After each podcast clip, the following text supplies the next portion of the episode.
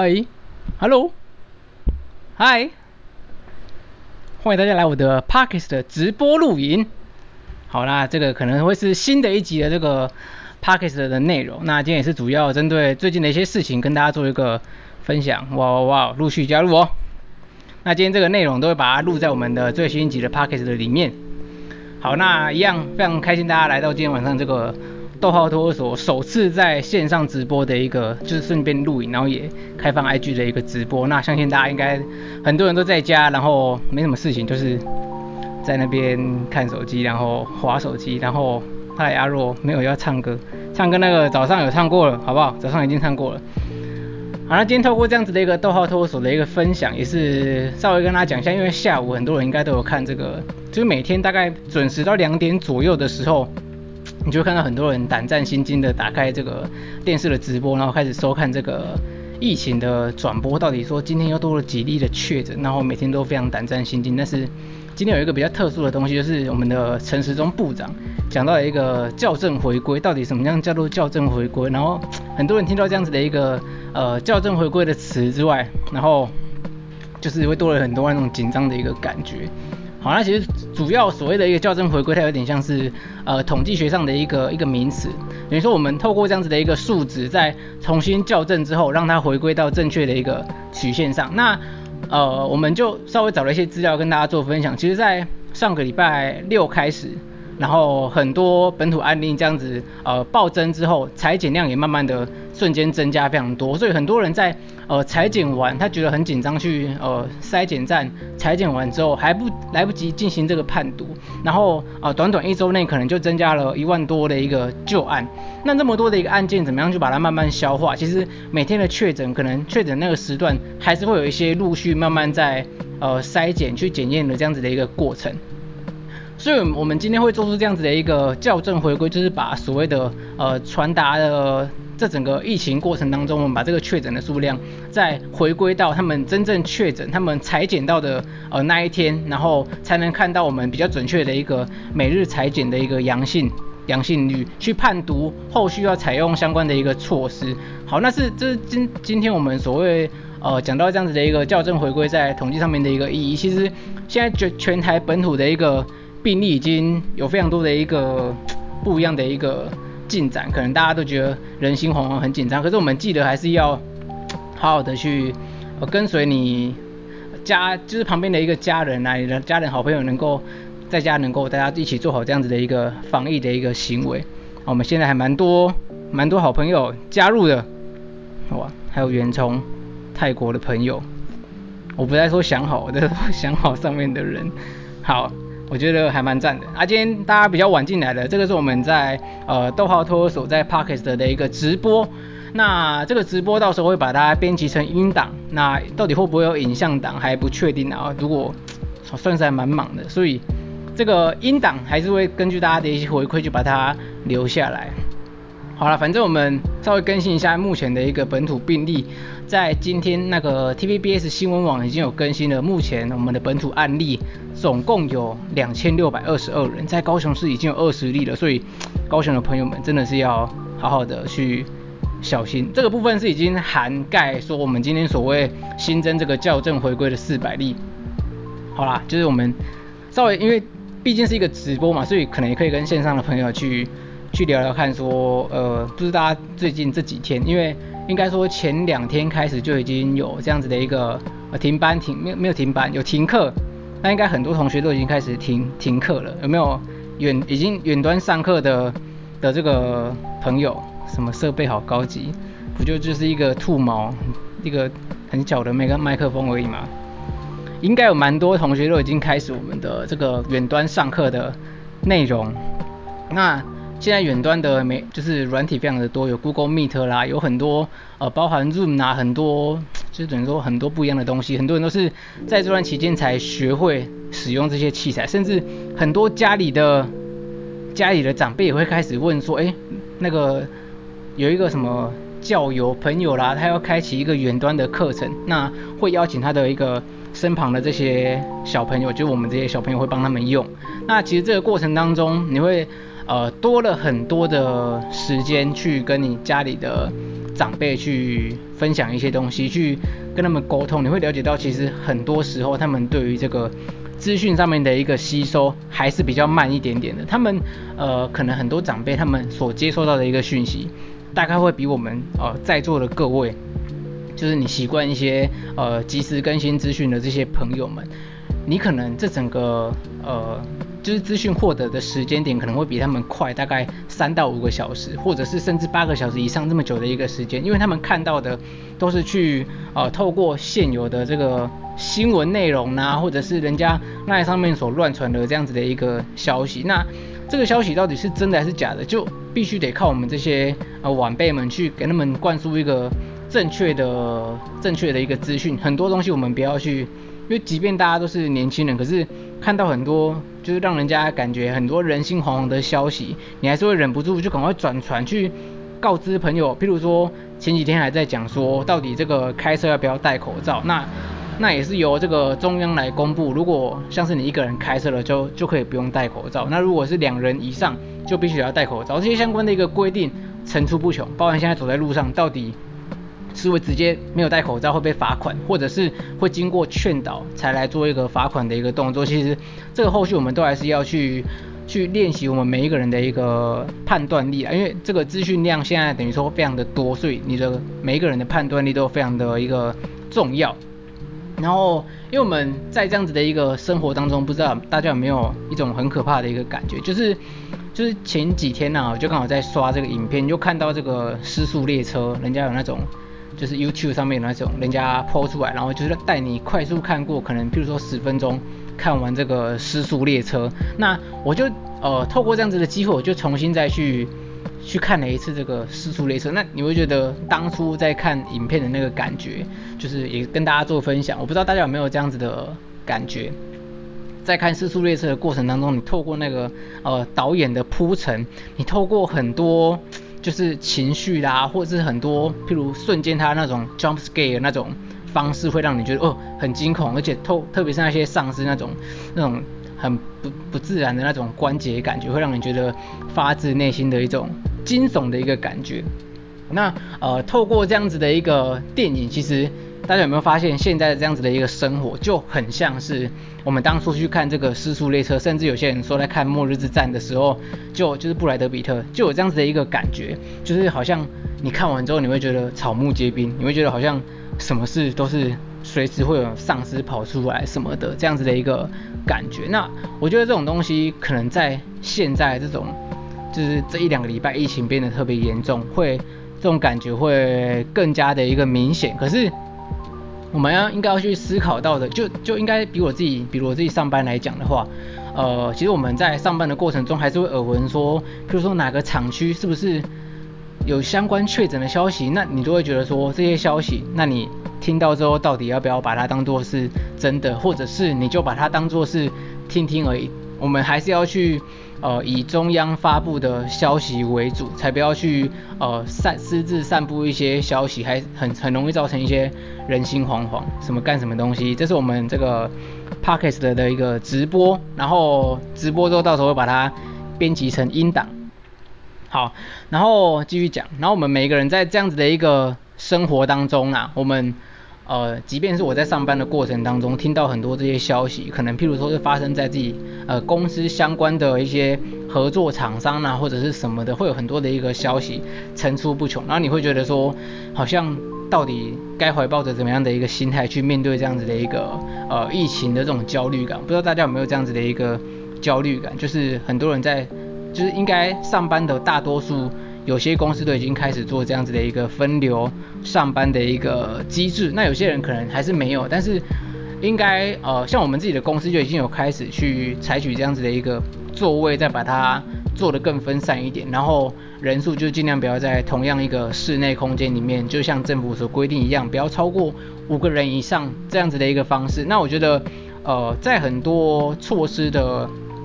呃，举就是应变之下，我们很容易去造成我们的内心，因为这个呃焦虑感，会觉得好像生活当中你做什么事都胆战心惊的。然后我觉得应该可以透过稍微转换自己的一个心念的一个方式，去提高自己的一个免疫力，因为很多时候我们呃这个过度焦虑可能会让我们在做什么事情都很紧张啦，然后焦虑不安，甚至变得非常的神经质。但是其实这也不是不好，我们现在很多人在网络上都在推行推行一个一个心态，就是你要把你要把所有你身边的人都当成是确诊的人，我们就是一样，就是保持着一个完美，然后。就是一种暧昧不行，不是暧昧不行，就完美保持着一个很良好的一个社交距离，因为保有距离才能够展现彼此的一个美丽，也能够隔绝那些太多的一些病菌等等的。然后我们能够就是网络上有提供非常多的一个方式去让你做一个舒压的一个感受，所以我们能够呃透过这些舒压的方式去让我们练习去稳定我们自己的一个内心的一个情绪。那、呃，你也不要觉得说自己好像感觉很神经质啊，你会觉得很不正常。其实，在现在这个阶段，应该蛮多人都是这样的。然后，透过我们就是朋友之间的一个彼此鼓励，那你可以透过一些，譬如说我们像现在的这样子的一个方式，我们可以视讯。然后，应该这几天大家都有看到非常多的一个直播主，然后看到非常多的一个 YouTube 的这些社群创作者，他们都有陆续去，呃，等于说结合在一起去。创作他们的一个理念，让大家能够了解到，就是大家最近 hashtag 有看到有一个好家在我在家这样子的一个 hashtag，就是透过这些呃社群创作者他们共同集结在一起，让大家能够在在家里做这样子的一个防疫居家的过程当中，有一些有趣的一个影片，让他们能够呃转移他们的一个注意力。你不要一直去想着说，你到底有没有可能在某一天接触到哪些。哪些可能确诊的人，你不要去想这些莫须有的事情，但是你还是要时时刻刻去做好这个该做的防疫的一个行为。当然，最近大家就是应该都有去下载这个社交安全距离这个 app 吧。然后我觉得这 app 真的是台湾在很多呃这一块的资讯上面的一个人才，的确是。非常了不起啊！我觉得必须得是，呃，非常佩服他们这些人，能够在很及时、很快速的一个状态下去，呃，做出这些东西，然后提供给大家做使用。你能够，呃，大家这几天应该晚上有时候，不管是晚上或者是接近傍晚的时候，他有时候会随机去传送一个，就是目前没有接触的一个风险，就是大家应该，呃，最近应该都有看到这样子的，这样子的一个 app 呈现出来的一个讯息，你会觉得这个讯息跳出来，你会有一种哇。安心的一个感觉，所以，呃，我觉得这种安心的一个感觉是让我们每一个人，呃，每一个人在每天的生活当中就应该去随时去调整自己的一个状态，去提升你的一个安全感。只要我们能够，呃，在生活当中做到戴好口罩，因为我们现在是个人的空间，所以就没有戴口罩，也没有其他人，然后勤洗手。然后保持你的社交距离，或者是如果你有这样子的一个施打疫苗的一个机会，还是鼓励大家可以去施打疫苗。会虽然说多多少少会有一些副作用，但是你可以透过呃执行这些事情，让你觉得呃更加的一个安心。然后你也可以透过一些方式调整一下你的呼吸等等，然后从事一些平常习惯的休闲活动，让自己能够呃平静下来。然后。因为现在这个季节，应该大家都在家嘛，这种关键的一个时刻，应该大家都在家，所以，呃，大家在看 Facebook 啦，或者在看 Instagram，你就看到很多同学或者是朋友或者是一些长辈等等，开始去做一些烹饪呐，你会看到原本都不会煮菜的，都开始拍一些自己煮菜的画面，或者是煮失败的画面也会有啦，或者是有些人会做一些简单的一个手工艺。其实我在这几天的一个，我觉得这种。居家隔离啦，居家防疫的这种观念，会让我们有一种先见之明，想要去想一些未来可能在居家可以做什么事情。所以有时候，呃，自己在虾皮上面就会忍不住去多买了一些微博。好了，这个之后如果有机会再跟大家做分享。对，没错，所以希望大家能够保持着一个正向的一个态度去看待这样子的一个疫情变化。当然，我们不要像。前两天很多查理王啊，或者是潮州跑到万华这种很夸张的一个这种行径出现，我们不要让所谓的这个压力，你的情绪带给你的压力去降低每一个人的免疫力，因为呃根据所谓很多研究啦，心理压力真的会蛮有呃一定程度的去影响我们的免免疫系统，让我们更容易去生病。好啦，所以。也跟大家讲一下，其实我这几天，我从礼拜二五月礼拜二是几号？五月十八号开始，我就开始给自己立定一个目标，就是我不要喝手摇饮料，就是不要喝那种含糖的手摇饮料，就是因为大家知道手摇饮料还是含有非常多的一个糖分。之前我做过很多那种方糖的测试嘛，那我就让自己不要喝手摇，但是呃，因为有时候早上会有豆浆，我们就尽量喝微糖的豆浆，或者是可以喝咖啡这样子的一个那这样子的一个饮品。那这个咖啡就是。手冲咖啡就是黑咖啡，它没有加奶那一种，所以呃，透过这两样去暂时做一个，希望能够达到一个礼拜七天不要喝饮料，不要喝这样子的一个手摇含糖饮料的这个小挑战，算是我给自己立了一个小目标啊。就是大家不管，哎，现在线上的有大概五六个人，什么是心因性啊？小的没有读书啊，心因性好像有听过。好，反正我觉得，就大家有没有平常这几天做的一个事情？像我今天难得就是假日嘛，因为今天刚好礼拜六没有上班，就我现在还是要去公司上班的。那呃，透过透过上班的过程，那我不知道这几天就是礼拜五、礼拜一到礼拜五的这个过程当中，我们这个 Nico 姐，我们的 Nico 姐说她戒不掉这个饮料。我知道 Nico 姐是。非常对于这个冰块非常执着的一位女性，很多病灶是因为心因性，就是代表我们前面所说的，呃，你呈现出来这些症状是因为你的心理因素影响到让你呈现这些症状吗？我没有查资料啦，但是我觉得解读起来可能是像这样子的一个感觉。像我自己今天就是。我给自己安排大概一个里一个小时左右的健身时间，我就运用那种简单的健身器材，因为现在大家应该都是还在，就是很多人可能平常会上健身房，那现在没有健身房，他们就会开始去，或者稍微去看 D 卡，大家就开始流行这种 home gym，home gym，轰炸的轰，细菌的菌，简单来说就是家里就是你的健身房，居家健身这样子的一个概念也慢慢的一个崛起，所以。这是我给自己的一个目标啦，透过可能哑铃啊，或者是健美轮，或者是一些我们居家很很容易拿到的这些器材去做这样子的一个健身的一个动作。我希望可能趁这段期间都在家，然后也不要出门，我们就是尽量减少呃对外接触，去四处趴趴走这样子的一个机会。因为可能在座很多人都是，就我自己是高雄人啊，就是高雄最近案例也越来越多，所以大家真的是要保持警戒，但不要过度去担心。那不知道大家有没有这几天还在做的事情？这个 Get 多还还好累，还在赶工，相信他应该是还在 做他的这个什么非常有壮举。大家如果有兴趣，可以去 IG 看一下 Geta 三零六六六，还在做他的一个 IG 上面的一个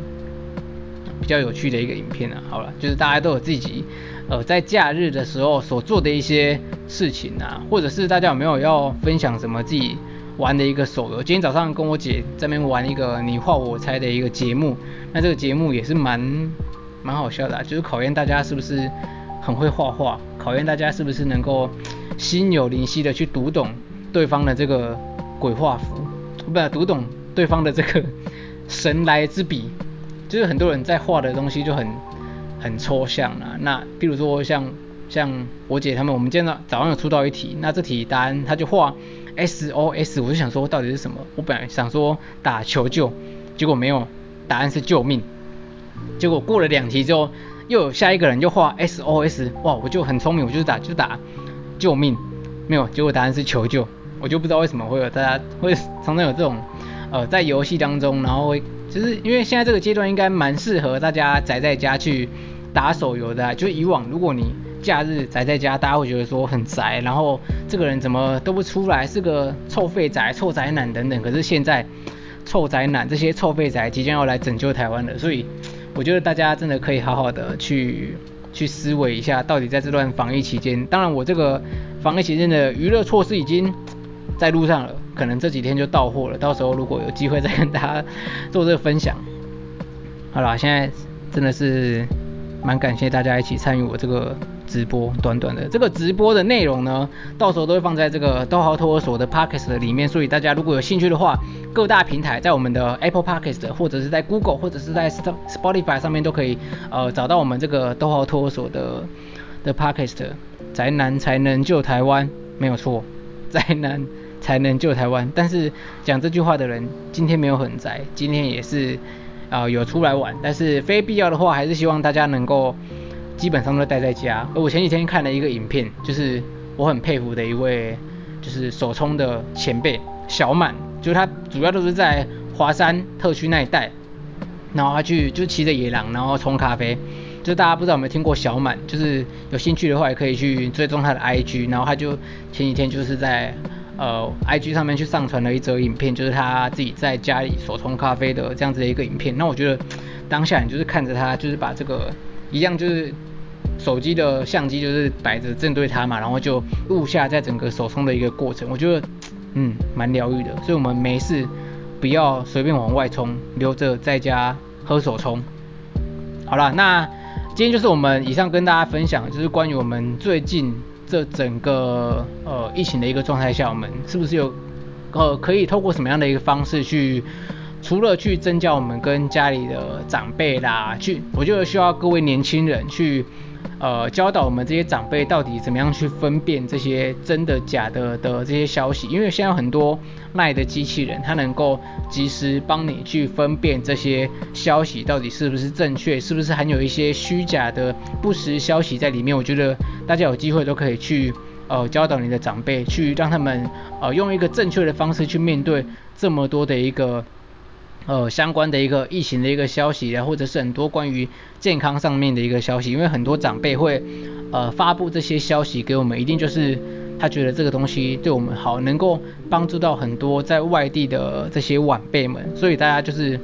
就是还是要对长辈有耐心一点。我知道我自己还蛮缺乏这一块的，也是慢慢改进啊。